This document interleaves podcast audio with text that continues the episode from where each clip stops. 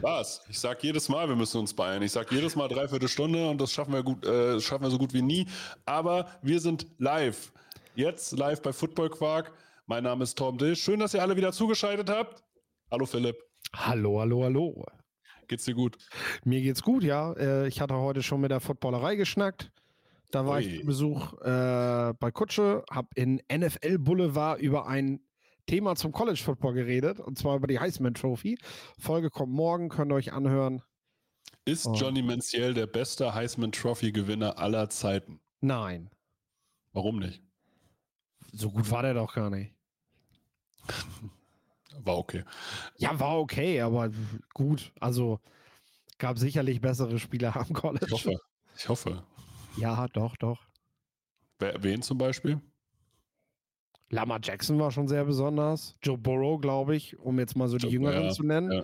Joe Burrow war überragend, hatte auch, darüber haben wir heute nämlich geredet, hatte auch mit Abstand die meisten Heisman-Votes. Also ja. er hat mit über 90 Prozent der Stimmen gewonnen. So viel hatte noch nie einer. Wird dieses Jahr auch nicht passieren. Also darüber reden wir nämlich noch im College. Mhm. Bereich. Ähm, die nehmen wir Freitag auch die Folge, Lorenz und ich. Und dann reden wir über die Conference Championship und warum äh, ich der Meinung bin, dass Bo Nix und Michael Penix die Heisman Trophy auf dem Feld direkt gegeneinander ausspielen. Das klingt nach einer guten Folge. Also die Folge geht wahrscheinlich nachmittags, Freitagnachmittag online. Ja, wir nehmen morgens zeitig auf und dann, dann sehe ich zu, dass ich sie hochlade. Weil das Spiel ja. ist halt schon von Freitag auf Samstag um 2 Uhr. Und wir werden über die beiden natürlich reden. Also. Ja, also schaltet auf jeden Fall ein. Und wann geht da, wann geht die Footballerei-Folge online? Die kommt morgen auch im Laufe des Tages. NFL ja. Boulevard.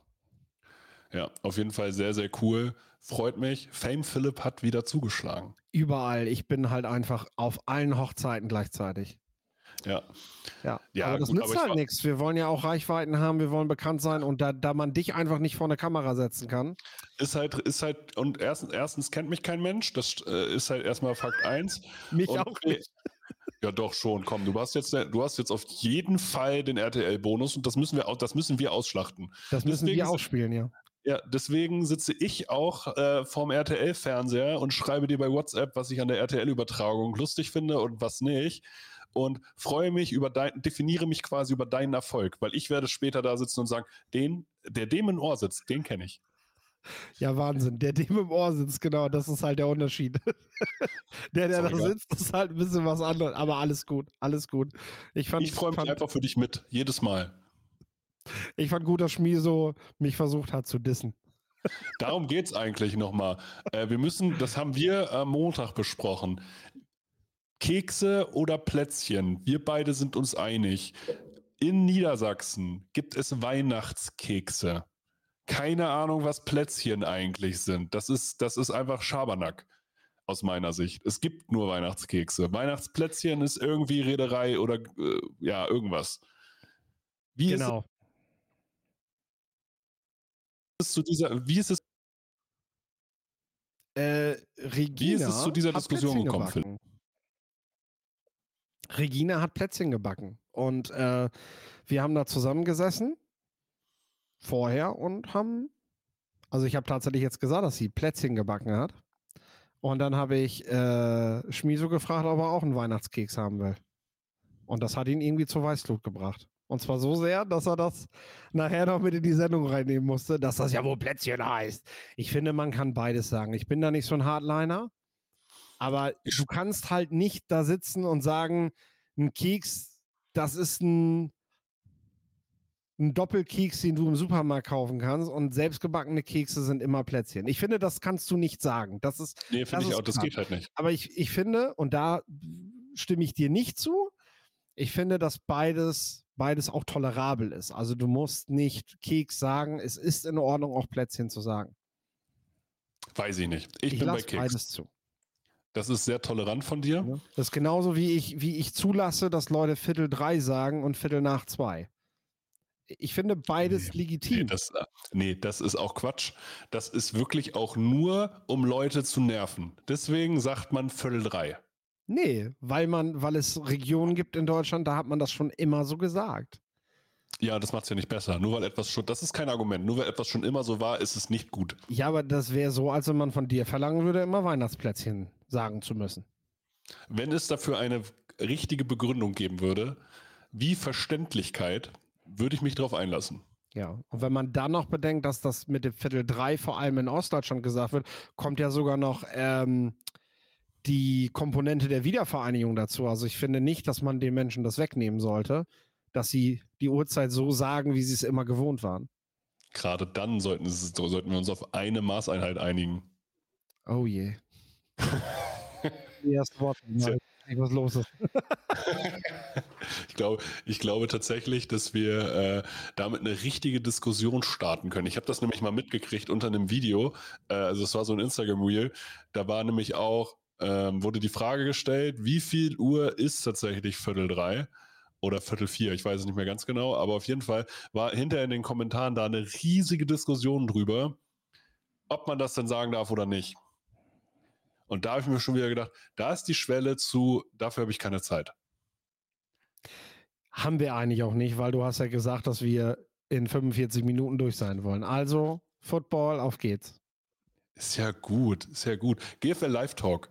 GFL Live Talk am 9.12. Philipp als Stammgast ist natürlich dabei. Und diesmal natürlich wieder mit Dominik Rosing und Stefanie Schutter als Moderation. Aber wir haben unglaublich gute Gäste. Pia Schwarz, aktuelle Flag-Nationalspielerin, Nadja Quast, freie Redakteurin und angehende Buchautorin, Heiko Bahls, aktueller GFL Bowl Champion, Jason Irmscher, Head Coach und Geschäftsführer der Paderborn Dolphins und eventuell kommt auch Marco Ehrenfried, GFL-Legende und ehemaliger Quarterback der deutschen Nationalmannschaft und der Schwäbischer Unicorns und mehrfacher German Bowl Gewinner. Also, das ist auf jeden Fall ein riesiges Line-up. Wie gesagt, 9.12. 19 Uhr geht's los, 18 Uhr ist Einlass, wird aber auch wieder mal auf Facebook, Twitch und YouTube live übertragen. Ihr habt das schon mal gehört. Ja. Ihr schaut vorbei und streamt gleichzeitig. Das ist das Beste, was ihr machen könnt. Das ist richtig. Das ist tatsächlich richtig. Und natürlich immer, ich habe jetzt angefangen tatsächlich, ich habe neulich irgendwo mal kommentiert, was ich relativ selten tue, aber ich wollte den Post unterstützen und da mir nichts Vernünftiges eingefallen ist, habe ich darunter geschrieben, äh, ich kommentiere nur aufgrund des Algorithmus. Ähm, ja, weil ich wollte, dass dieser, dieser Post mehr gelesen, gesehen wird. Und das solltet ihr auch tun. Wenn ihr den Livestream seht vom GFL Live Talk und nicht die Zeit habt, es zu, zu sehen, so, weil ihr sagt, nach 30 Sekunden, ähm, ich habe jetzt keine Zeit. Kommentiert und auch wenn ihr nur schreibt, ich mache das für den Algorithmus, ist das auch okay. Alleine, damit Philipp weiterhin Bildschirmzeit bekommt. Denn nur darum geht es mir ja. Der Rest ist mir da ja komplett egal. Das äh, steht immer noch in jeder Regieanweisung. Ich sag nur eins, ich habe die Red River Rivalry dafür letzte Mal geklemmt. Ist ich auch glaube, mehr, äh, mehr Liebe kann ich dem GFL Live Talk nicht geben. Tatsächlich, das ist, ich wollte es gerade sagen, das ist eigentlich der größte Liebesbeweis, den du machen kannst. Deswegen, ich bin da auch, ich bin da wirklich auch stolz auf dich. Und du hast auch nur ein bisschen gejammert, deswegen. Ganz bisschen. Ne? Ich, also ich muss ja ehrlich sagen, tatsächlich jetzt Spaß beiseite. Ich weiß, wie schwer dir das gefallen ist. Ja. Und das, und das respektiere ich. Vor allem, weil die Sunas gewonnen haben. Gut. Das ist auch nur für dich jetzt ein Grund. das reicht. Es muss nur für dich ein Grund sein. Du hast doch vorhin gesagt, dass es nur um mich geht. Ja, ist ja gut. Wir, wir, drehen, uns, wir drehen uns im Kreis. Ich komme mir so arrogant rüber gerade. Oh je, oh je, oh je, oh je, oh je. Ja, das Football, das halt, das, äh, Philipp hat sich auch verändert, Leute. Für ja. Philipp, ne, dem ist der Fame auch ein bisschen zu Kopf gestiegen. Philipp schreit mich mittlerweile jeden Montag einfach nur an, weil wir telefonieren immer montags, wenn er äh, aus Köln zurückkommt. Einfach nur, um mich anzuschreien, weil er es kann. Ich breche auch jeden Termin mittlerweile dann ab, wenn er mich anruft, weil ich mich nicht traue, nicht ranzugehen. Du bist so ein Lügner. Nein, aber warum nicht? Was, was war daran gelogen? Also wir telefonieren tatsächlich montags immer. Das, das stimmt, so aber es ist nicht das so, dass du jeden Termin dafür sausen lässt, sondern dass du nee, so meistens meldest du dich irgendwann zurück, während ich auf der Fahrt bin. Und meistens ja, genau dann, wenn ich ins Funkloch fahre. Ja, weil du Ewigkeit unterwegs bist. Ja, aber ist richtig. Ja, ich rufe einfach meistens ja. nicht allgemein, muss ich sagen. Ich bin nicht der Typ, der sofort rangeht. Ich bin der Typ, der zurückruft. Aber ich rufe zurück. Das also, ist, ist tatsächlich an diesem Job auch das am meisten unterschätzte das Reisen. Ja, das, das, das wenig Spaß am Reisen haben irgendwann, weil ja. man das einfach so oft macht. Ne? Also das ja. betrifft im Prinzip fast jeden, der da nicht in Köln lebt. Äh, die, das sind schon eine ganze Menge, die da jede Woche irgendwie pendeln müssen. Und letzte Woche war es echt tough. Irgendwie Donnerstag, Freitag, Sonntag war schon mhm. viel Fahrerei. Aber gleichzeitig auch, es ist ein Privileg, das machen zu dürfen und dann so ein Herzens Projekt dabei sein zu dürfen. Oh. Deswegen willst du dich darüber ja auch nicht beschweren, aber trotzdem ist es anstrengend. Ja, ja, und das kann man, äh, äh, das ist hier unser Podcast, ne? welche, welche Prioritäten wir hier setzen. Wir dürfen hier auch mal jammern. Also man kann ja auch mal jammern. Man kann auch mal, man kann auch, selbst wenn es ein Privileg ist, mal sagen, hey, der Moment war anstrengend. Das ist okay. Ja, das ist auch kein Jammern. Also Eben. ich weiß das sehr zu schätzen. Ja, eben. Also von daher alles gut. Wir kommen jetzt wirklich zur GFL. Hier habe ich mit Ronny Rühlemann vom, von den IFM Ravensburg Razorbacks Kontakt gehabt und da solltet ihr über jetzt Ende der Woche, Anfang des Wochenendes mal die Social Media Accounts im Blick behalten, weil die wollen ähm, ein Highlight in Sachen Infrastruktur veröffentlichen. Und er wollte mir nicht sagen, was es ist, aber ich wollte es hier trotzdem mal anwerben, damit er dafür möglichst viel Aufmerksamkeit bekommt, weil ich großer Fan davon bin, dass man erst in Steine investiert und in Infrastruktur, bevor man den 75. Import holt. Deswegen finde ich den, die Herangehensweise, gerade jetzt, wo sie in der Liga bleiben, vollkommen richtig. Dass man nicht so einen Aktionismus betreibt und sagt, ja, okay, wir schieben jetzt Investitionen einfach nur in die Spieler, damit wir ähm, auf jeden Fall diesmal drin bleiben. Ich finde, die langfristige Ausrichtung ist immer die bessere. Dann gab es eine Trainerverpflichtung. Da würde ich gerne deine Meinung zu hören. Da bin ich nämlich gespannt. Die Munich Cowboys verpflichten Christos Lambaropoulos als Head Coach. Der war Coach des Jahres bei den Saarland Hurricanes und danach Head Coach bei den Cologne Centurions, die ihn erst als OC verpflichtet hatten und dann ist er interimsweise und dann durchgehend Head Coach geworden. Bei den Saarland Hurricanes sehr erfolgreich, bei den Cologne Centurions eher nicht. Munich Cowboys natürlich ein Pflaster. Ich glaube, das ist der schwerste Job in der GFL gerade, weil Ingolstadt in der Nähe, Straubing in der Nähe, aber natürlich die Munich Ravens in der Nähe aus der ELF. Und man hat das Gefühl, die Cowboys, ja, zerfallen so ein bisschen. Letztes Jahr wirklich gelitten, dadurch, dass sie viele an die Ravens abgegeben haben, dann knapp die Liga gehalten, jetzt Nadine Nurashid abgegeben, die da sicherlich auch einfach viel gemacht hat. Ist das ein Himmelfahrtskommando oder sag, sagst du für Lamboropoulos genau der richtige Job, um sich weiter zu profilieren oder wieder zu profilieren? Das ist ja ein total spannender Job, weil ähm, du musst in München die Zügel in die Hand nehmen, weil gerade hat die irgendwie niemand und ähm, da muss was passieren, damit du am Ende nicht abrutscht, damit der Standort München nicht abrutscht. Und ähm, das ist eine Aufgabe, wenn du dich als, ja, als Trainer, aber auch als Teamchef, sag ich mal, profilieren willst, ne? Ähm, dann ist das auf jeden Fall der Standort, an dem du das tun kannst. Du kannst äh, ganz viele Spieler nach München locken. Du hast ja einen guten Standort. Du hast ja immer noch, du hast immer noch gute Möglichkeiten, dort zu arbeiten. Ähm, und äh, jetzt muss halt nur jemand dort aktiv werden und Spieler holen und einen Staff zusammenbauen und das äh, Recruiting hochfahren, äh, dass du halt nicht irgendwie im November dann mal guckst, wen können wir denn nehmen, ne? wen können wir denn holen, sondern ne, dass das alles da mal in Wallung kommt, weil du musst dir, weil ähm, du hast drumherum so viele Teams und so viele gute Teams, dass, äh, dass du auch Gas geben musst da. Ja, und sichtbar sein muss. Und da hilft dir die Tradition, die die Cowboys halt haben und in die Waagschale werfen muss, hilft dir da nicht. Das alleine reicht nicht. Nee, du musst das den Leuten halt auch mitteilen und ähm, nicht die Hände in den Schoß legen. Ja. Ja, ich bin gespannt, ähm, was, was Christos Lambropoulos da, da zustande kriegt. Das ist auf jeden Fall ein Projekt, das ist keine safe Nummer. So, dass ich jetzt sage, okay, der hat auf jeden Fall safe verfolgt, der wird auf jeden Fall in die Playoffs kommen. aber es hat natürlich Potenzial. Weil dann ist es auch wieder, es sind viele Menschen dort, da könnten viele äh, potenziell gute Footballspieler sein. Und ähm, München hat ja schon eine Strahlkraft als Stadt einfach. Absolut, genau. Und er war ja nicht nur Trainer des Jahres, er war ja auch praktisch, äh, ja, ähm, Newcomer des Jahres, wenn man so will, ja. wenn es den Titel geben würde.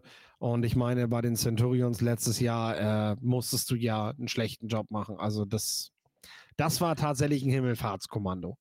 Genau, und das, also das würde ich ihm jetzt nämlich gar nicht so ankreiden. Da hattest du auch nicht die Möglichkeiten. Also du hattest, also, also das war eine schlechte Mannschaft und du hattest auch nicht die Möglichkeiten, um daraus viel mehr zu machen.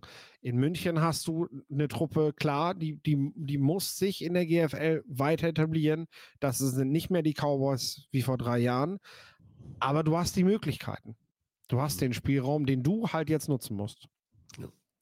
Dann gibt es neue Strukturen beim AFVD. Die Strukturen äh, strukturieren nämlich das Thema Ausbildung neu. Die Ausbildung der Trainer B- und A-Lizenzen und der Schiedsrichter A-Lizenzen werden ab sofort über den ja, den AVD angeboten, also über den nationalen Verband. Nur die C-Lizenzen wird weiterhin über den Landesverband äh, äh, ja, angeboten. Das Team, der das Ganze organisiert, wurde auch erweitert. Also zu Dirk Hamacher kommt jetzt Stefan Miester noch dazu. Und wenn ihr euch dafür interessiert, geht einfach mal auf die AfVD-Seite oder schreibt äh, einfach eine Mail an s.miesner.afvd.de.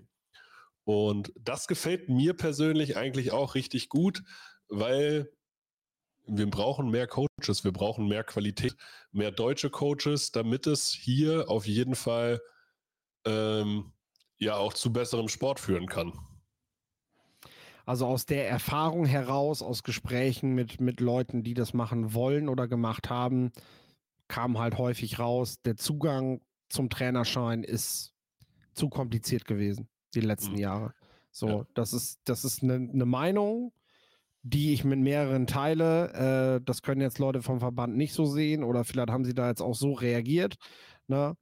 Aber äh, das war zumindest die Erfahrung, die diese Leute gemacht haben, die ich auch gemacht habe. Der Zugang, um irgendwelche Trainerlizenzen zu bekommen, ist einfach, weißt du, das ist halt klar, du hast nicht diese Verbandsgrößen wie im Fußball.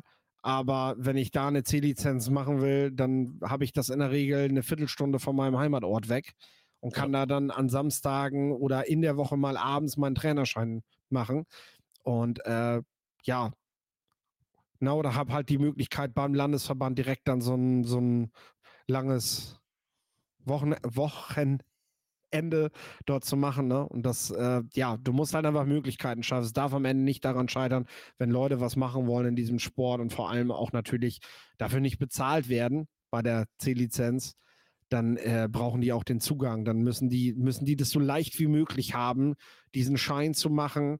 Äh, das heißt nicht so leicht von wegen, dass die Prüfung nachher leicht ist, darum geht es nicht, sondern dass du diesen Schein halt so leicht wie möglich machen kannst. Ne?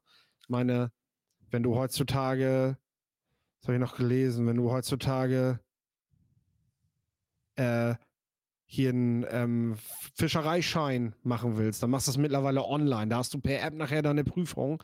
Ähm, ne? Und dann hast du deinen Schein. Du musst dich dann nicht mehr in irgendwelche Kurse setzen und so. Also ja. du musst da einfach moderne Möglichkeiten schaffen, damit Leute das neben ihrer, ne, neben ihrem Job und meist sind sie ja im Verein bereits aktiv mit mehreren Stunden die Woche, dass sie die Möglichkeit haben, diesen Schein zu machen, weil der einfach gebraucht wird. Kann ich alles nur so unterschreiben. Deswegen möchte ich hier tatsächlich auf einen Kommentar hinweisen, den wir hier im Livestream kriegen, von Michael Gerdes. Liebe Grüße an Philipp von seinem Cousin. Ja, meine, meine, meine Fam auf dieses Verlass. ja, Deswegen hier nochmal der Hinweis, wir, also wir schaffen es immer nicht, das anzukündigen. Wir gehen eigentlich immer relativ spontan live, aber ähm, wir gehen immer live. Und wenn ihr da mal Zeit habt, kommentiert gerne, stellt gerne Fragen. Wir sind da auf jeden Fall offen. Also ich mag da technisch auf dem falschen Stand sein, aber wenn ihr uns auf YouTube folgt und die Glocke anhabt, dann bekommt ihr das mit. Und wenn ihr gerade auch bei ja. der Arbeit seid, müsst ihr halt mal eben aufs Klo und Football Quark live gucken. Eine Stunde Football Quark gucken. Sonst seid ihr auch so lange auf dem Klo. Wenn man das mit der Mittagspause kombiniert, geht das. Ja. Sehr gut. Ich würde sagen, wir kommen zur ELF. Zur European League of Football. Die hat kurz bevor wir aufgenommen haben, gerade vor einer Stunde oder so, äh, die Conferences veröffentlicht. Äh, wir lesen einfach mal vor. In der Western Conference sind dieses Jahr sechs Teams. Cologne Centurions, Frankfurt Galaxy, Hamburg Sea Devils, Madrid Bravos, Paris Musketeers und Rheinfire. So, Philipp, Frage an dich. Wer ist Favorit? Ich soll mal einen nennen, ne? Ja. Rheinfire. Wo sagst du, wer ist das Kellerkind der Conference? Centurions. Okay, du schätzt also Madrid stärker ein als Cologne. Einfach Mach vom ich Gefühl. jetzt an dieser Stelle, weil sie als Newcomer auf jeden Fall mit einem gewissen Schwung reingehen. Wir kommen zur Central Conference. Auch sechs Teams. Barcelona Dragons, Helvetic Guards, Milano Siemen, Munich Ravens, Stuttgart Search und Tirol Raiders. Wer ist Favorit? Jetzt muss ich sie da sagen, ne? Das ist richtig, ja. ja. Das ist die Frage. So Ravens. ist das Prinzip hier. Ich bin der Moderator, du bist der Experte. Ja, Ravens. Ravens Favorit über Stuttgart Search. Ich will nicht langweilig sein. Ich kann doch jetzt nicht jedes Mal den Finalteilnehmer nehmen. Also ist auch richtig. Die Ravens auch richtig. Ja, machen, machen gerade viel, ist auf jeden Fall ein spannendes Team. Ja. Äh, die, die können dies Jahr besser sein als Stuttgart. Und wenn du mich zu diesem Zeitpunkt fragst, kann ich die auch mal als Favoriten ja. nennen. Finde ich vollkommen legitim. Und jetzt die Frage: Wer ist Kellerkind? Da bin ich gespannt. Barcelona. Ja, sehe ich, sehe ich ehrlich gesagt genauso. Aber die Helvetic Guards waren echt auf einem guten Weg. Und Barcelona. Ja, Helvetic haben halt den finanziellen Background. Mailand baut gerade ein bisschen um. Ähm, wir werden gleich noch über einen Neuzugang reden. Äh, ich denke, der schon ein Fund ist, wenn er, wenn er fit bleibt. Ne? Und äh, dann, dann ist Barcelona für mich das schwächste Team. Ja. Und ich glaube, auch Madrid ist halt tatsächlich ein Faktor in Spanien. Du kriegst nicht mehr diese ganzen spanischen Teams, äh, spanischen Spieler rüber. Das ich, darf man nicht unterschätzen. Genau, ich könnte mir auch vorstellen, dass halt viele Spieler, gerade die eher aus dem aus dem Zentrum kommen oder aus dem, aus dem Inland, ähm, dass die jetzt eher mal Barcelona verlassen und mal nach Madrid gehen, um es da zu probieren. Ja, weil man darf immer nicht vergessen, die Football-Hauptstadt ist eigentlich Madrid gewesen. Mhm. Barcelona war erstmal nur der e erste ELF-Standort. Wenn du dir mhm. einfach die nationale Liga angeguckt hast, war eigentlich Madrid immer besser als Barcelona. Ja. Und so richtig hat sich Barcelona nie etabliert in Spanien, das muss man ehrlich sagen. Eben. Und deswegen, also kann ich alles nur so unterschreiben. Aber wir kommen jetzt zur Eastern Conference. Die besteht nur aus fünf Teams, weil 17 Teams, also äh, irgendwo müssen die Teams halt hin. Burning Thunder, dann die WHW Entroners, die Prag Lions, die Vienna Vikings und die Panthers Wroclaw. Jetzt die Frage, erste Frage. Im Vergleich zu den anderen Conferences, ist das die schwächste Conference? Ja, ist ja keine Frage. Das hast du ja damit schon gesagt. Ja gut, aber das, ähm, man muss es ja den Leuten auch nochmal sagen. Also ich persönlich muss halt schon sagen, also wenn die WHW Entroners und die Prag Lions drin sind, ja, also ich finde, Berlin ist stark, Vienna ist stark und die Panthers aus Polen sind auch stark. Aber du hast halt in jeder Conference halt drei starke Teams, aber die WHW Entroners und die Prag Lions, die schätze ich schon beide. Nicht nur deshalb, nicht nur deshalb. Ich finde, Wroclaw und Berlin äh, darf man dann auch wieder nicht zu hoch ansetzen. Zumindest ja. Hm. nach derzeitigem Stand meine, dass sie sich viel vornehmen und so, ne? Das wird man dann sehen, aber jetzt gerade jetzt gerade auf dem Papier mhm. gebe ich gebe ich Berlin kein Plus gegenüber Tirol, gegenüber Stuttgart, gegenüber mhm. Frankfurt, mhm. gegenüber ähm, Sea Devils vielleicht so, weißt du? Also, mhm. ne? Was, was hat Berlin Thunder? Klar, viel, viel Strahlkraft, großen Namen, Björn. Werner, aber da, da ist er jetzt gerade nicht, dass du sagst so, sehr, wow. Sehr, gut, sehr gute deutsche Receiver. Max ja, Zimmermann, gut. Robin Wilczek, ja. Nikolai Schumann. Wahrscheinlich das beste deutsche Receiver-Trio. Ja. Und dazu noch den Aaron Jackson, den sie jetzt Ami schon als US-Import und der auch einer der besten Receiver war, äh, schon verpflichtet haben. Also. Das, ich will sie ja auch nicht kleinreden. Mir geht es nur darum, mhm. dass wir hier, also ich würde schon Wien nochmal ja. an der Spitze sehen. Und dann muss ich aber auch sagen, dass die Inshronas, die darf man nicht unterschätzen. Die sind da hinten, äh, ne, die sind so ein bisschen weit weg vom Schuss, ne? Ja. Aber die verfügen auch schon über die Mittel, um besser zu sein. Äh, das muss ich nur noch umsprechen. Ja, Verstehst du das? Ist, ja, ne? ja. Ja, ich bin gespannt. Also da bin ich auch wirklich gespannt. Das zweite Jahr ist da ja auch einfach sehr, sehr spannend, finde ich. Sie haben auch zeitgleich natürlich die Interconference Games veröffentlicht. Wenn du jetzt hier einen, die brauchen wir nicht vorlesen, aber wenn du jetzt hier spontan drauf guckst, welches Spiel triggert dich am meisten, so dass du sagst, so ja, das will ich sehen? Ja, ich hoffe, dass wir diesmal Wien gegen die Raiders sehen. Absolut. Ist für mich, aber das mit, ganz ehrlich, das ist für mich das beste Interconference-Spiel. No, und ich mag natürlich äh, Wroclaw in Frankfurt. Wroclaw in Frankfurt, okay. Ich mag aber auch Berlin gegen Paris, muss ich auch sagen. Beide yep. Hauptstädte gegeneinander. Yep, hat, yep, hat yep. auch was. Das ist richtig. Das ja, hat auch Style, vor allem, weil sie beide wahrscheinlich auch mit viel Feuerkraft daherkommen. Genau. Und mhm. Ansonsten muss ich aber sagen, haut mich das nicht ganz vom Hocker. So, es ist halt irgendwie so, ja, hm, so lala. Da, da habe ich mir ein bisschen mehr erhofft. Ich hab, also ich hoffe eigentlich ja immer nur auf Topspiele. Ich will ja nur Topspiele gucken. Ich muss ehrlich sagen, ich verstehe immer noch nicht, nach welchem Prinzip das Ganze stattfindet. Also wenn ja, du jetzt guckst, Prag und Fever und also die, die, die, die Eastern klar, Conference, die müssten natürlich haben, mehr, weil sie nur zu fünf sind, ne? Genau. Die, die anderen haben dann jeweils eins. Genau. Das ist so quasi das Ding.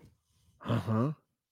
So, und das, da finde ich persönlich halt, kann es halt auch sein. Überleg mal, du spielst halt zweimal gegen Top-Teams. So, guck mal, du spielst, sagen wir mal, die, ja, die sagen wir, die Fairwert Gentroners und die Prag Lions sind beide ja da eher unten anzusiedeln.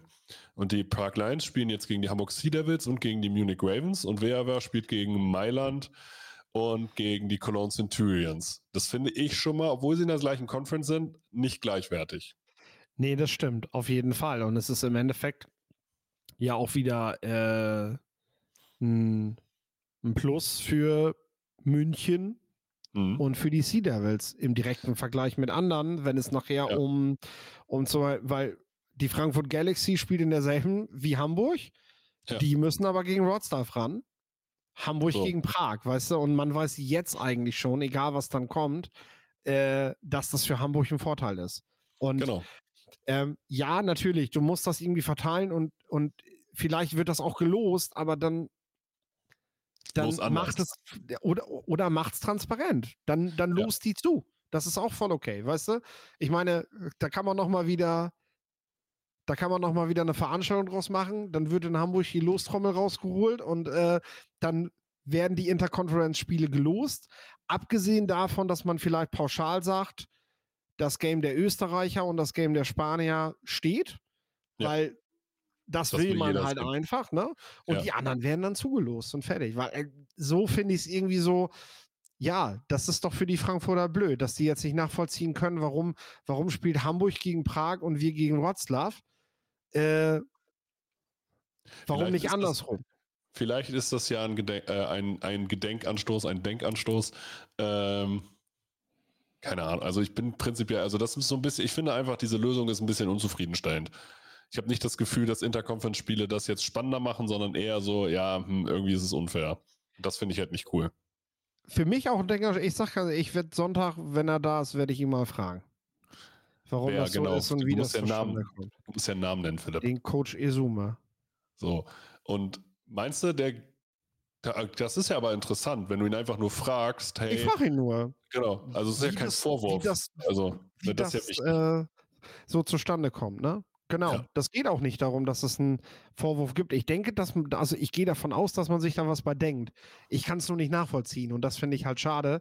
Vielleicht kann man das ja irgendwie nach außen hin zeigen, warum das so ist, damit man das ja. nachvollziehen kann, damit das für alle verständlich ist, weil, weil so ist es jetzt gerade blöd, so hat man zumindest als Ausschnitt. vielleicht, vielleicht ist das für die Galaxy überhaupt kein Thema, weil die genau wissen, warum das so ist. Ich kann vielleicht, mir sogar vorstellen, dass die Inhaber irgendwie vorher gefragt werden. Ist das für welche, alle okay so? Genau, oh. welche Spiele sie haben wollen, das kann sein. Oder was ich gerade nicht auf dem Schirm habe, hat Hamburg vielleicht letztes Jahr gegen Wroclaw gespielt so. und Frankfurt gegen Prag und wir berücksichtigen das gerade nicht. Das ist voll in Ordnung, ne? Ja. Aber vielleicht, äh, vielleicht gibt es da ja was zu, warum das so ist und dann können wir das hier, vielleicht können wir das nächste Woche ja sagen, wie das zustande kommt. Oder wie du schon sagst, den Denkanstoß mitgeben, äh, kann man noch anders machen, weil ich denke, da nochmal so eine, so eine Veranstaltung draus machen. Also ich finde so eine Verlosung. Als Live äh, entweder als Präsenzveranstaltung oder zumindest als Livestream, der geguckt wird. Jo. Why not? Kannst du doch gut ja. streamen. Ja. Dann gab es zwei Spielerverpflichtungen, die wir, über die wir sprechen. Einmal Christoph Nzlander. Da hat äh, Tim Unger tatsächlich gesagt, äh, Christoph Nzlander geht von den Raiders zu den Munich Ravens. Und Tim Unger, mittlerweile, äh, mittlerweile langjähriger Raiders-Spieler, vorher bei den New Yorker Lions und bei den Osnabrück Tigers gewesen, jetzt auch in der Jugend dort aktiv, äh, hat gesagt, der Abgang tut ihm richtig weh, weil der spielt nächstes Jahr in München. Der soll richtig gut sein, ne? Ja. Äh, war auch in der Endauslosung zum Newcomer des Jahres, Rookie des ja. Jahres, ne? Also ja. ein richtig junger, guter Spieler. Äh, ja, München, ich habe das ja schon gesagt, die, das hat Hand, Hand und Fuß, die machen Stuttgart auf jeden Fall Feuer, Feuer unterm Helm und äh, wollen an die Spitze. Ja, und in der Crunch-Time hat Kendrill Allison, der Head Coach, gesagt, äh, wir haben ganz Bayern gescoutet. Also, das wäre ja auch nicht verkehrt. Mal sehen, was da noch alles aufläuft von Leuten, die man gar nicht kennt. Bin gespannt, bin gespannt. Ähm, aber sie müssen auch, weil äh. München traditionell und wir wissen ja, dass wir da noch immer diese Fehde auch zwischen Schwäbisch Hall und München äh, mit berücksichtigen bei der Konstellation dieser beiden Teams und wir wissen, dass äh, Hall oder jetzt auch Stuttgart halt immer einen Vorteil hatten, immer vorne ja. waren. Und äh, ich, ich bin gespannt, ob München es gelingt, auch jetzt auf Ebene der European League of Football endlich, endlich diese Lücke zu schließen und endlich mal an denen vorbeizukommen, da an den, ja. an den Franken. Oder ja. dann jetzt Schwaben. Genau, das ist ja wichtig. Das ist wirklich wichtig. Äh, ich, war neulich, ich war neulich in der Oberpfalz und da hat mir eine Fränkin vorher gesagt, die hier in der Region wohnt, da kannst du nicht hingehen, weil die bellen, die verstehst du ja nicht. Und so scheint, das scheint halt ein richtiges Ding zu sein von Menschen, die da irgendwie aus dieser Region kommen. Das kann ich ja als Mensch aus Niedersachsen ohne sprachliche Persönlichkeit gar nicht nachvollziehen.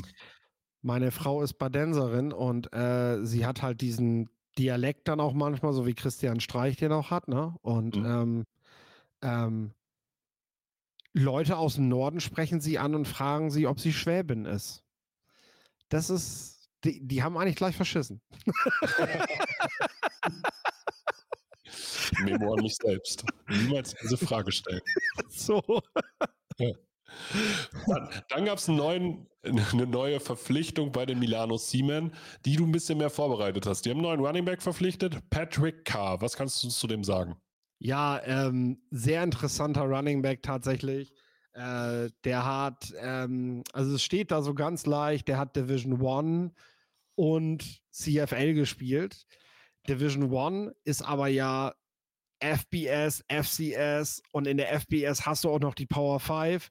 Und ja. wenn man mal ehrlich ist, der hat nicht nur Division One gespielt, der hat fucking Power 5 gespielt. Der hat in Colorado ja. gespielt, bei den Buffaloes ein Jahr, hat dann nach Houston gewechselt, das war zwar die American Conference, aber FBS-Level und zwar die American Conference ist, ist die größte Nicht-Power 5 des Landes. Die Houston muss in dieser Zeit, glaube ich, auch mit Central Florida jedes Mal um den Titel dort gespielt haben. Und er war zumindest in einem seiner drei Jahre dort Starting Running Back ähm, ist dann als undrafted Free Agent zu den Seahawks, hat sich dort aber nicht durchgesetzt. Man muss aber fairerweise auch sagen, der junge Mann ist äh, 5 Fuß 8 groß, wiegt aber über 200 Pfund. Also das ist so ein, ah, wen haben wir denn jetzt gerade, der da sehr, der in der NFL gerade, so ein Rookie, der da gerade richtig Bambule macht, auch so ein kleiner. A Shane? Nee, nee, nee, nee, nee. Äh, mehr, so eine, mehr so eine laufende Kanonenkugel. Ähm, also ich, bei mir bin ich immer bei Taylor, diesem kleinen Taylor. Nicht, nicht Jonathan Taylor, sondern dann gibt es noch einen anderen. Ja. Der ist auch so richtig klein. Also 5 Fuß 8, 5 Fuß 8 ist ungefähr 1,76. Ja. 1,74. Ja, ja.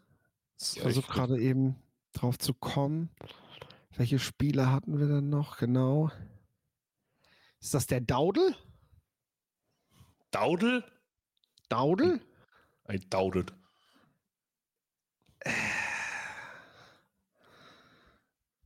Na, gucken wir mal. Jetzt bin ich gespannt. Ob der die Körpermaße hat ungefähr? Es wird auf jeden Fall, also man muss jetzt mal dazu sagen, yeah. jeder, der schon mal getackelt hat, weiß, ein kleiner Running Back mit tiefem Schwerpunkt, der nicht dick ist, sondern ein Athlet ist, ist richtig eklig zu tackeln. Und das kann dir in der europäischen American Football Liga ja schon richtige Vorteile verschaffen, weil äh, du einfach mehr Broken Tackles hast, weil die Leute grundsätzlich ein bisschen zu hoch tackeln. Und den an der Hüfte zu kriegen, wird schwer. Unbedingt, unbedingt. Und ähm, wie gesagt, mit seinen Messungen ähm, klein, aber halt sehr gedrungen, ähm, ist, das, ist das wirklich schon schwer. Und äh, ich denke, dass er äh, in Mailand, ähm, ja, die, die, haben ja auch letztes Jahr super viel gepasst, glaube ich. Ne? Also ja. jetzt einen starken Running Back da ausspielen. Die, die, zeigen ein neues Gesicht und äh, das ist, äh, ja, das ist schon ganz cool, würde ich ja, mal sagen. Ja, und das ist auf jeden Fall eine Qualität, also wirklich eine Qualität, die sie sich da holen. Ne? Natürlich ist in Europa immer noch äh, der Fall, mal schauen, ob er sich wirklich auch hier durchsetzt, aber von der Vita her klingt das erstmal nach einem sehr spannenden Spieler. Genau. So. Wir kommen zur NFL und ich würde gerne das Hauptthema, also ich würde jetzt erstmal so die News durchgehen. Justin Jefferson ist zurück, Jonathan Taylor ist verletzt, Jack Del Rio wurde entlassen und Ron Rivera soll zum Saisonende aufhören. Hast du hier irgendwelche Sachen zu Genau, sagen? ganz kurz und knapp, genau. Justin ja. Jefferson, es war vorhersehbar, ähm, lange vorhersehbar, dass man die, die Bye-Week nehmen wird der Vikings, äh, um ihn im Anschluss wieder zu bringen. Äh, das ist jetzt der Fall. Jonathan Taylor hat sich am Daumen verletzt, musste operiert werden, also hat da wahrscheinlich irgendwelche Drähte reingekriegt, muss jetzt zwei bis drei Wochen aussetzen, bis er wieder spielen kann. Ähm, ist aus Fantasy-Football-Sicht, glaube ich, sehr interessant, äh, weil er fehlt. Zach Moss ist da. Schaut mal schnell nach bei euch, ob er bei euch noch zu haben ist. Ähm, falls er nicht über einen Waiver geholt wurde wie bei uns.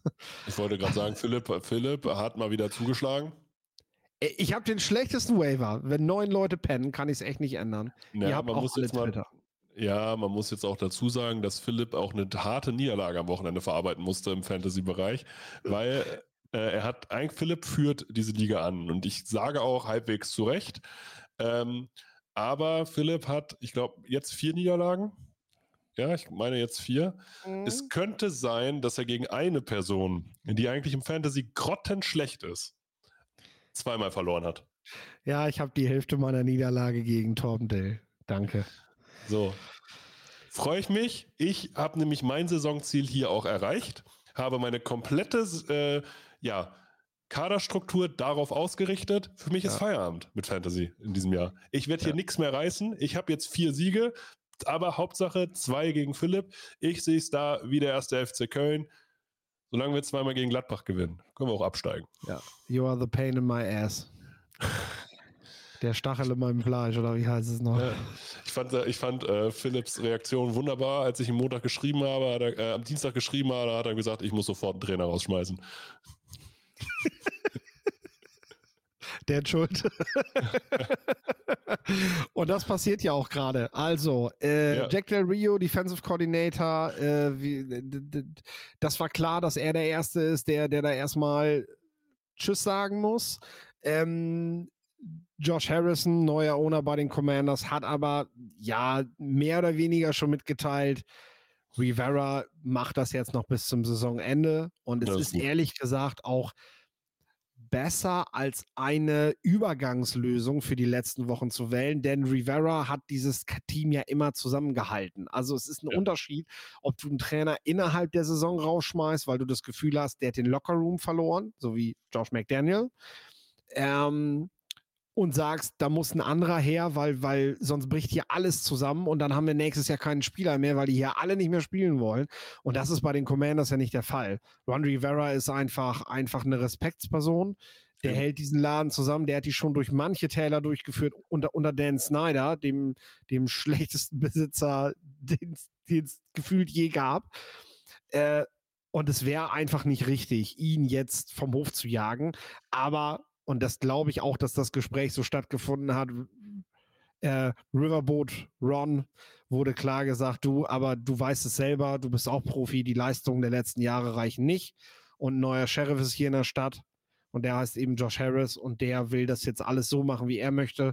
Und Rivera muss jetzt dann halt aufhören. Ob er dann mit, ich glaube, 61 eher so Richtung Ruhestand tendiert und ich glaube, John Fox hat in dem Alter auch seinen letzten Trainerposten gehabt.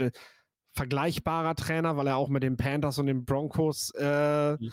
war und Rivera ihn ja praktisch bei den Panthers beerbt hat. Ähm, Deswegen passt er da ganz gut. Der ist ja heute, glaube ich, Senior Assistant irgendwie bei den Detroit Lions. Er, vielleicht sehen wir Rivera eher in so einer Rolle, weit im Hintergrund, weil ich aktuell kann ich mir Rivera halt nicht als Defensive Coordinator bei dem Team vorstellen, weil ich denke, boah, dafür hat er auch wieder zu viel Strahlkraft, dass er das macht. Ja. Ich würde aber sagen, ein junger Coach, ein Offensive Mind, nehmen wir mal Ben Johnson von den Detroit Lions, der mhm. jetzt als zukünftiger Head Coach gehandelt wird, der tut sich doch eigentlich einen riesen Gefallen, wenn er so einen Typen wie Rivera erstmal für den Aufbau einer Defense ins Team holt. Es geht ja gar nicht darum, damit jetzt direkt einen Super Bowl zu gewinnen, sondern einfach erstmal so das Ding für zwei, drei Jahre in Fahrwasser zu bringen, ne? Aber tust du dir mit einem riesen Gefallen, wenn du jemanden hast, der eigentlich deinen Job im ersten Moment besser kann als du? Das ist halt das Ding. Also es ist ganz schwer. Es ist ganz schwer. Deswegen, ich, ich würde es machen. Ich bin aber ja auch eine geile Sau und äh, sag mir, ja. ist, so gut kann er das gar nicht machen, ne? Sonst, sonst hätte er ja noch einen Job. So.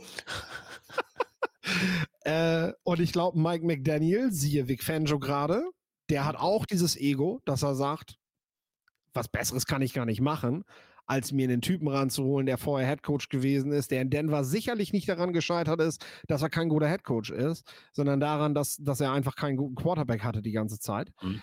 Ähm, und äh, ja, deswegen, also, und, und ich glaube, Sean McVay hatte damals auch Wade Phillips.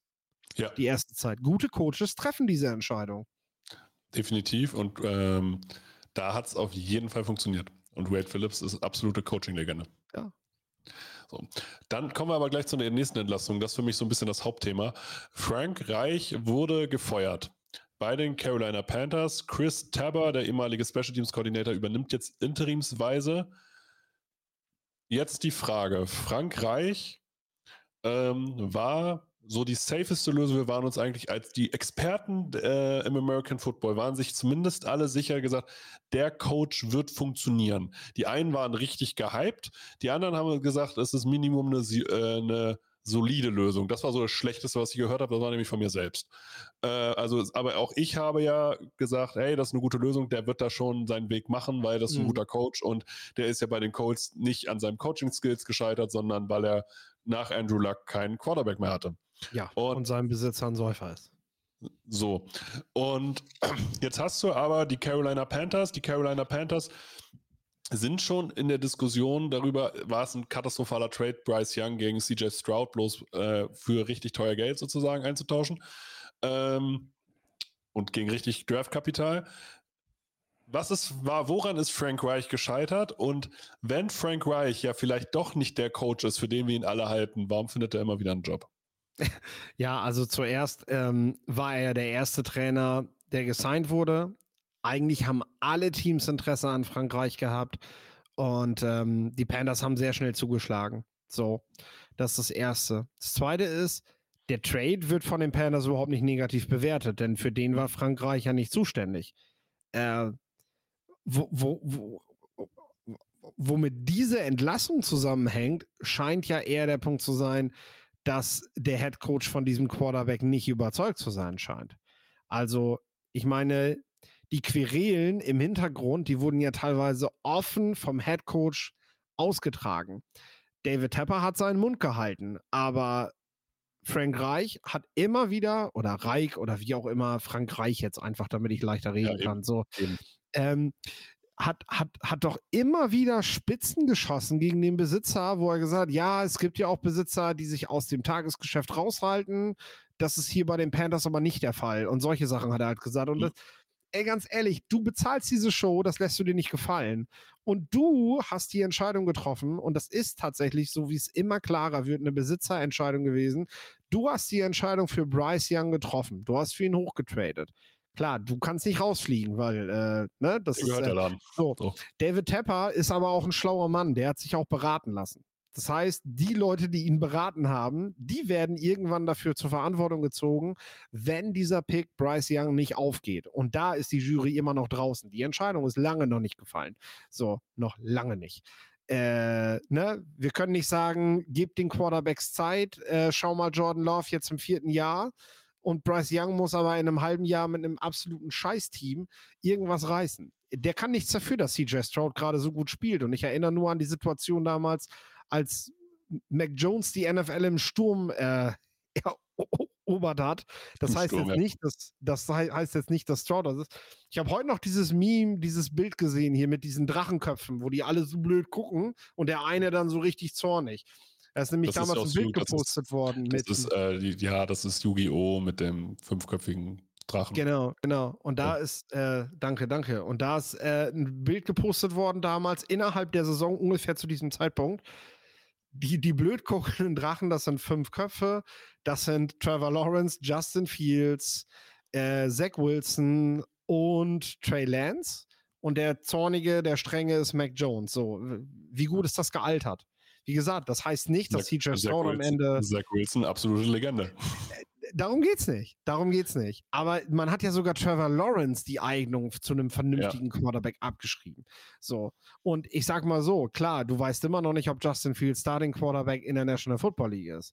Er spielt aber besser als Mac Jones derzeit. So. Das ist richtig, aber Trey Lance spielt gar nicht.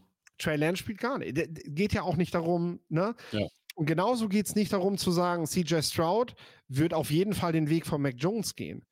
Ich, ich, ich bin mir ziemlich sicher, bei dem, was CJ Stroud gerade zeigt, wird das ein ganz besonderer Quarterback in der Liga. Äh, weil, weil das, was er als Rookie zeigt, ist was anderes als äh, Ceiling.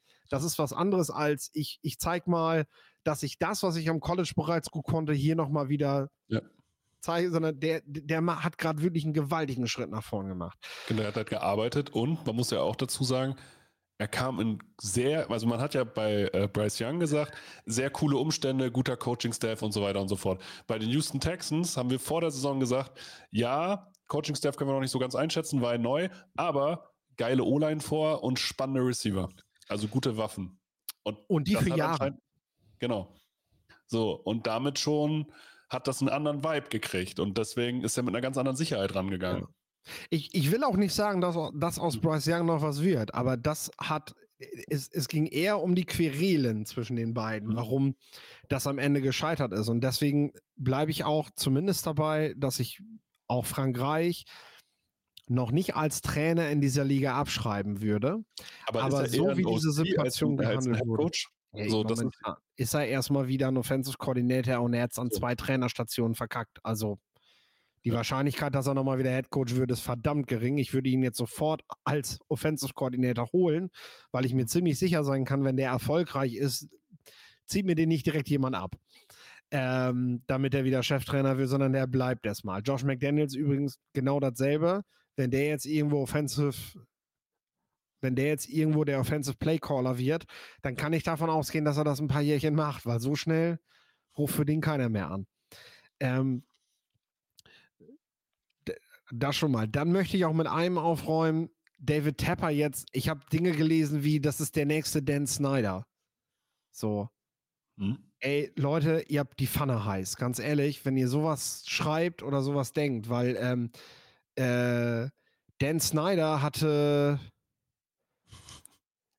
Dan Snyder hatte die Polizei regelmäßig bei sich im Gebäude. Die Kripo, das FBI hat, hat gegen den da untersucht.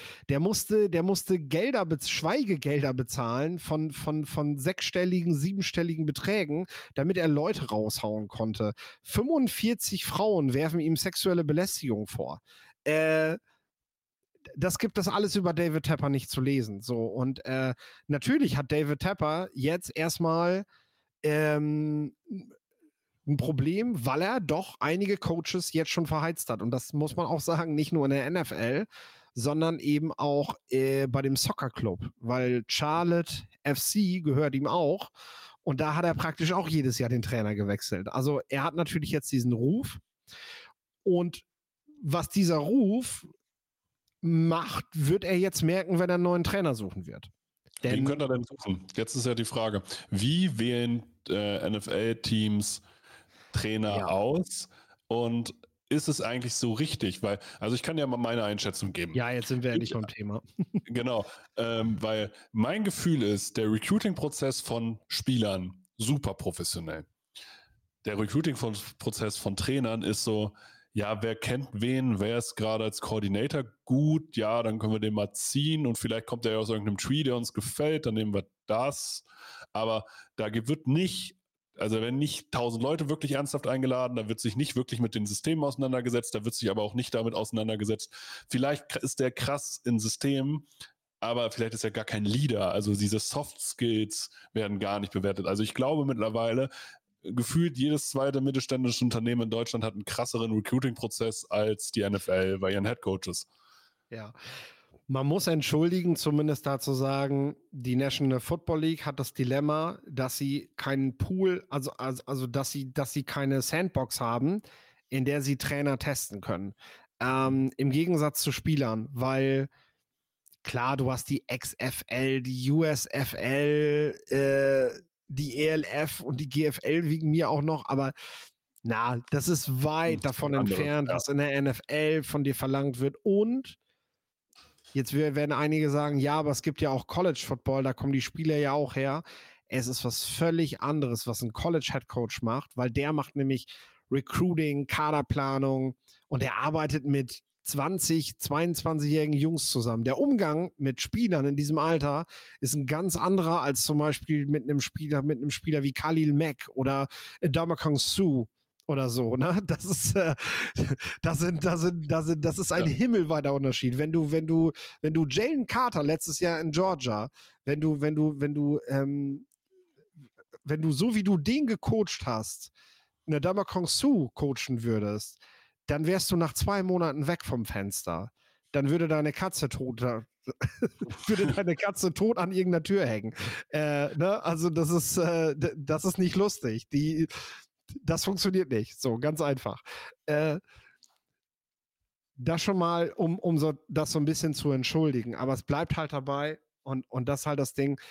Die NFL lernt aus diesen Fehlern nicht. Man nimmt einmal unerfahrene Koordinator, die nie Headcoach-Erfahrung gemacht haben, einfach weil sie gute Playcaller sind, verpflichtet sie zu Headcoaches, obwohl man immer wieder was anderes beteuert, weil das ist ja das Witzige wenn jetzt bald wieder Trainer gesucht werden, würde mal ganz viel vom Prozess geredet und, und ja. äh, ähm, was wir, was wir für Kriterien haben und was wir machen und so, ne? Und, und äh, ich sag mal, das beste Beispiel dafür war, ähm, ähm, ich komme ja hier aus der Nähe von Meppen. Und ähm, hey Leute, jetzt fängt er hier mit irgendeinem dritt-, viertklassigen Verein an. Meppen hat in der dritten Liga gespielt und die mussten einen neuen Trainer suchen. Und da hat der Vorsitzende sich hingestellt vor der laufenden Kamera im Nordischen Rundfunk und hat sowas gesagt wie, ja, wir, wir haben mittlerweile schon über 40 Bewerber. Wir wissen aber genau, was wir haben wollen. Wir brauchen einen Trainer, an dem wir langfristig festhalten können und der versteht, dass wir hier nicht dieselben finanziellen Mittel haben wie andere Drittligisten. Wen hat man verpflichtet? Thorsten Frings. So. Der, so widersinnig, weil der steht in keinster Weise hat der für irgendwelche langfristige Planungen gestanden, weil wenn der so da gut ist, dann so nutzt ja. er das als Sprungbrett, um weiterzugehen, weil er einfach Nationalmannschaft ja. gespielt hat. So. Äh, und wenn er schlecht ist, willst du ihn selber nicht langfristig behalten. Und Thorsten Frings kommt aus aus äh, einem Fußball, der nichts mit, wir haben nur geringe Mittel zur Verfügung zu tun hat. Also äh, nur um das als Beispiel zu nehmen, dass es, äh, äh, man, man beteuert immer Dinge und, und will an irgendwelchen Kriterien festhalten und am Ende entscheidet einfach, ja, hey, so, der hat das da ganz gut gemacht. Außerdem ist er ein netter Kerl. Die, die Teams machen in der National Football League zwei Bewerbungsgespräche. Das erste, da sammelt man erstmal die ganzen Leute ein, die man so auf dem mhm. Zettel hat und lädt die alle ein. Und ähm, dann sucht man sich quasi so einen Pool an Trainern aus und sagt, jo, die passen so auf das Profil die laden wir nochmal ein. Manchmal besucht man die dann auch andersherum mhm. und lädt die nicht nochmal ein. So, und dann kommen so Situationen zustande. Ich sag ganz ehrlich, äh, ähm, die Bears werden wahrscheinlich unseren Fluss, werden wir wahrscheinlich am Jahresende schon wieder rausschmeißen. So. Mhm. Ähm, als ich seine Eröffnungspressekonferenz gesehen habe, habe ich total verstanden, warum die den verpflichtet haben. Der muss die Bewerbungsgespräche gerockt haben der hat eine Aura, der hat eine Ausstrahlung gehabt, das war der Wahnsinn. So, da hast du gedacht, boah, Alter, ja, den nehme ich sofort. Und weißt du noch, wie das bei Nick Sirianni war? Ja. Da hat sich jeder gedacht, Alter, wie könnt ihr den als Chef, Cheftrainer einstellen? Seid ihr bescheuert oder was? Ne? Der, der kommt da hingeschlurft so, ne? Und, und, und hat ja Dinge, das hat ja überhaupt nicht gepasst. Äh, oder, oder hier, ähm, Dan Campbell bei den Lions. Ja, so. da haben auch alle gedacht, was ist das für ein Neandertaler? Aber du siehst schon, zwei Runden. Ich hatte halt für eine Juniorstelle ähm, beim Hamburger Abendblatt Ne? Da, war ja. ich da war ich 20 Jahre alt. Eine Bewerbungsrunde. Da war ich viermal in Hamburg für. So. Ne? Also, das alleine ist schon eine krassere Auswahl gewesen. Ja, und, und jetzt wirkt man dem ja noch entgegen. Jetzt, jetzt, jetzt haben die Besitzer einer NFL vorgeschlagen, dass, äh, dass man diesen Prozess der Trainersuche noch weiter nach hinten schieben sollte, weil man ja erst so spät mit Trainern der, der Playoff-Teams reden kann. Ja, und das, das ist doch schon, das ist doch schon falsch. Weil ja. du kannst ja ein krasser Trainer sein, aber du hast halt gerade nur Trash um dich rum. Und du kannst ein krasser Trainer sein, aber du bist halt gerade Division 3 irgendwo. Und dann kannst du trotzdem eigentlich ein krasser Headcoach sein, weil du die Skills dafür mitbringst. Ja, so. aber das Ding ist ja, eigentlich müsste ich ja viel mehr, ähm, weiß ich nicht, eine spielfreie Woche zwischen, ja. zwischen Playoffs und Regular Season einführen, um vernünftige Trainer zu finden. Weil im Endeffekt, die Teams, die, die stehen nach auf so, so einer Druck. Die müssen Mitte Februar, müssen die die ersten Verträge verlängern. Ja. Anfang März beginnt die Free Agency. Das heißt, wenn ich ehrlich gesagt erst nach dem Super Bowl einen Trainer einstellen kann, weil ich dann erst mit ihm reden kann und der Wunsch von Besitzern ist ja, dass das generell dann für alle Trainer gilt, dass man halt, ne, diese ganze, diese ganze Tempering-Phase, die soll dann erst stattfinden. Dann habe ich ja irgendwie nur vier Tage Zeit, um einen neuen Trainer zu suchen. Leute, das funktioniert nicht. Das, das, und, und dafür sind mir die Ressourcen dann zu schade, weißt du, weil im Endeffekt leiden die Karrieren von Profisportlern so sehr darunter unter einem falschen Trainer, weil was ist denn jetzt gerade bei den bei den Raiders zum Beispiel der Fall. Man hat sich auf Josh McDaniels festgelegt. So, Jakob Johnson sitzt jetzt erstmal im Practice Squad. Der muss nächstes Jahr gucken. Oder nehmen wir die Commanders. So, die kriegen jetzt einen neuen Head Coach. David Bader war jetzt das ganze Jahr verletzt. Ja, meinst du, dass der nächstes Jahr noch bei den Commanders spielen darf? Bin ich vollkommen bei dir. Also bin ich, und du musst ja sehen, aufgrund dessen, dass du vielleicht nur vier Tage Zeit hast, ist es ja klar, dass du auf bekanntes Material zurückgreifst, weil du dann so weißt, so ja, der hat das schon mal gemacht. Und mehr für genau. mehr haben wir jetzt auch gar keine Zeit. Aber wenn du jetzt wirklich mal über Analysen redest, dann dauert das halt länger. Ja. Wer sind die Namen, die jetzt laufen? Jim Harbaugh natürlich. Wer sonst? Immer. Und jeder Playcaller, jeder Playcaller, der gerade Erfolg hat. Ja. Mit seinem Team. Das sind, das sind die Namen, die gehalten werden. Niemand weiß auch nur irgendwas davon, was bei Jim Harbaugh gerade los ist, mit dieser ganzen, mit dieser ganzen Investigation, gerade mit Michigan. Da interessiert sich auch niemand für. Und niemand weiß, ob Ben Johnson mit seinen echt noch jungen Jahren an seiner ersten Stelle als Playcaller gerade überhaupt das Zeug dazu hat, das zu machen, weil machen wir uns nichts vor. Der Motivator und der Menschenführer in diesem Team, das ist Dan Campbell. Das ja. ist, Ben Johnson muss mit einem Spieler kein Gespräch führen, was er nicht führen will. Das macht sein Chef. Ja.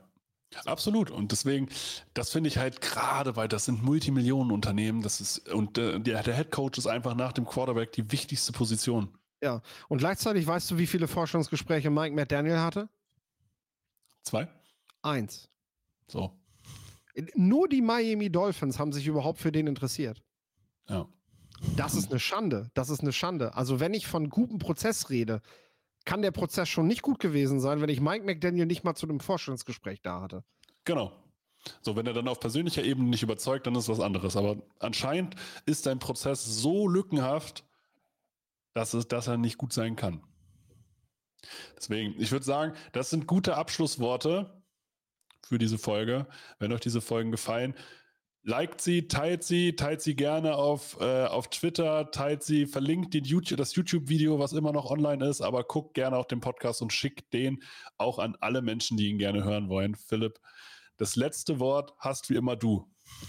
Damit haben wir es ja doch wieder auf fast eine Stunde gebracht.